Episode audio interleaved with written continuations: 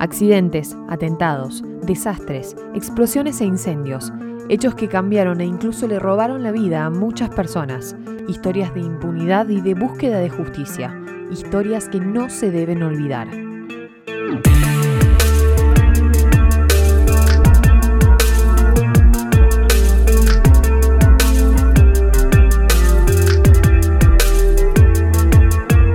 Esto es Hagamos Memoria mi nombre es Valentina Luna y en este capítulo vamos a recordar el ecocidio en Córdoba del año 2020.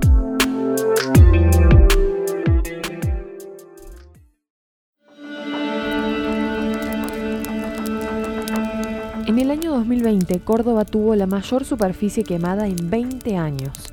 Los incendios forestales arrasaron con más de 300.000 hectáreas de bosque nativo, vegetación y montaña.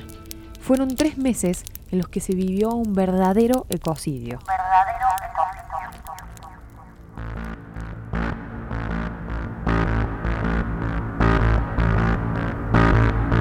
Eh, estamos ubicados en la ruta 38. Reiteramos, esto pertenece al Valle de Punilla. El fuego está llegando ya a la ruta, que era lo que se esperaba. Es increíble eh, lo que estamos viendo. Nosotros que hemos cubierto muchos incendios, me parece que este es uno de los más importantes que ha tenido la provincia de Córdoba en estos últimos años. Es un incendio realmente muy importante, creo que del 2007-2008 creo un incendio en esta zona tan grande, donde todo el material combustible está muy seco. Situaciones dramáticas se están viviendo, gente que corre para todos lados, gente que veíamos que el personal policial le ayudaba a evacuar y a sacar las pertenencias porque si no, no querían salir. Miren la intensidad del fuego, ¿no? Cómo va avanzando. Incendios fuera de control en Córdoba. Las imágenes son realmente muy, muy dolorosas. De Córdoba Capital de hace minutos, desde Córdoba Capital mirando hacia las sierras chicas. Ahora, antes que amanezca, así están los incendios en la región de las sierras. Son una enorme cantidad, es un frente enormemente amplio. La verdad que son imágenes muy tristes hoy ver Córdoba prácticamente como una fotografía en blanco y negro, tristísimas las imágenes. Escuchábamos crónicas de una tragedia. Los medios de comunicación de todo el país estaban con los ojos puestos en Córdoba. Toda Argentina fue testigo de cómo ardía la provincia. Las sierras de Córdoba poseen regiones en las que históricamente se han producido incendios naturales en determinada época del año se sabe que puede haber incendios. Pero ¿qué pasó en el año 2020? No fue la naturaleza, fue mucho más que una sequía histórica. Complicada la situación, los vemos aquí. Ellos tampoco, se le complica para respirar. Imagínense, son bomberos, están luchando cuerpo a cuerpo. Más de 750 efectivos de bomberos voluntarios se movilizaron para combatir aquel fuego. Hablamos de 750 personas que voluntariamente pusieron en riesgo su vida para extinguir las llamas. Los vecinos también colaboraban en el frente, pero el fuego no daba tregua, no, daba, tregua. En cuestión de 30, 60 minutos todo esto se quemó a pesar del trabajo de los bomberos y la preocupación es porque continúa subiendo la ladera y hasta hace minutos estaban con mangueras y se han quedado eh, sin agua y están ahora a baldazo limpio tratando de apagarlo. Y lo que se está haciendo ahora es un gran cordón humano de brigadistas de defensa civil, los bomberos, más el apoyo de los aviones hidrantes y del helicóptero para tratar de contener las llamas y evitar que eh, bajen hacia la zona de, de la quebrada. Los medios locales cronicaban el minuto a minuto de la lucha contra el fuego. Lo que parecía por momentos controlado, al poco tiempo se descontrolaba surgían más y más focos. Algunos que se habían apagado se reactivaban. Los bomberos y personal de defensa civil debieron evacuar casas, porque la vida de muchas personas estaba en riesgo por la proximidad de las llamas y el denso humo. La prioridad para nosotros es la vida y los bienes de la comunidad. Cuando hablamos de la vida es evacuarlos en tiempo y forma, ya sea por humo, porque el fuego está llegando al lugar, o proteger los bienes. Los bienes es la, es la vivienda. Aquellas fueron las palabras del director de Defensa Civil, Diego Concha, para Telefe Córdoba. El tiempo ventoso y la sequía no ayudaban. Algunas llamas superaron los 15 metros de altura. El fuego se trasladaba y eran más y más las áreas en peligro. 11 zonas fueron afectadas. Villa Tulumba, Copacabana, Villa Albertina, Tanti, Salzacate, Malagueño, La Calera, El Manzano, Copina, Cosquín y Manfredi. Más de 25 viviendas estaban en llamas, destruidas.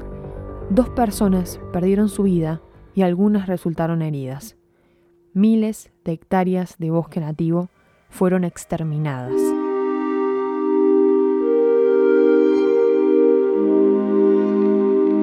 La verdad que para ponerse a llorar en cualquier momento. Uno trata de tener un poco de pato para los animales, para que venga alguien y se divierta con todo esto, prendiendo fuego. Lamentablemente es así. Impotencia, indignación y tristeza. Pero, ¿por qué sucedió esta tragedia?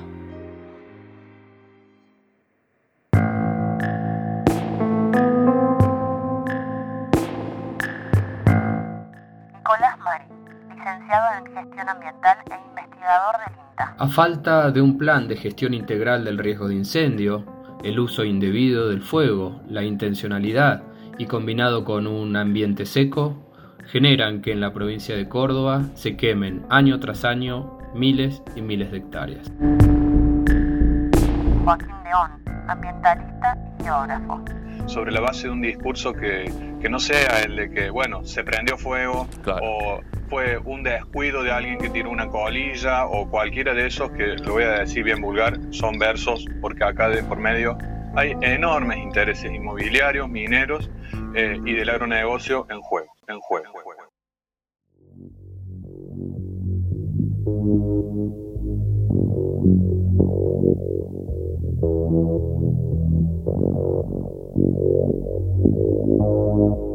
El 98% de aquellos incendios fueron intencionales. Los provocó el propio ser humano. Así lo explicó Juan Pablo Argañarás, investigador del CONICET para el 12TV.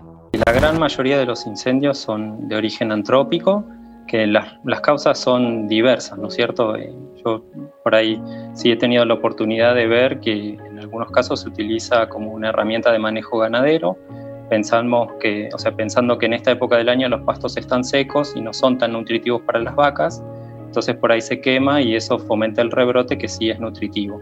Pero también hay incendios que se derivan de, lo que son los, los basurales a cielo abierto, que a veces utilizan fuego para disminuir el volumen de la basura. Y también hay otros incendios que son más accidentales y otros que no sabemos bien cuál es el origen. Bueno, se habla que también se utiliza a veces para justificar los emprendimientos inmobiliarios, ¿no?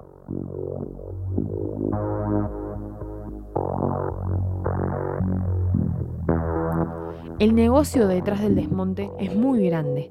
Otra vez, el interés del humano está por delante de la naturaleza. Un ecocidio con un solo culpable, el hombre, porque detrás de todo aquel humo emergía la figura del extractivismo.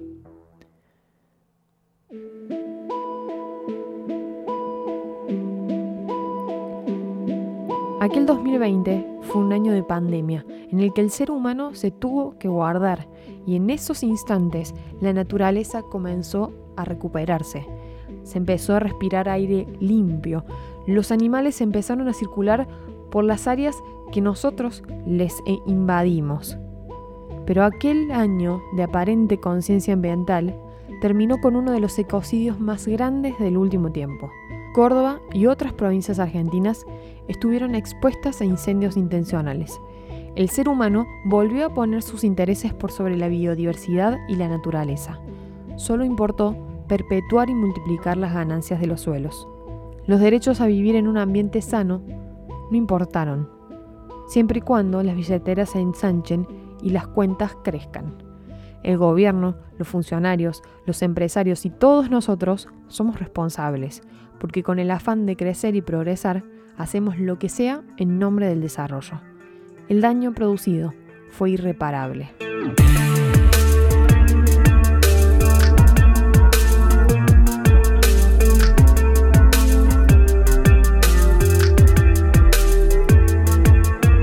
Así fueron los incendios en Córdoba del año 2020. En este episodio recordamos, pero también pedimos que no vuelva a suceder. Mi nombre es Valentina Luna y esto fue Hagamos Memoria.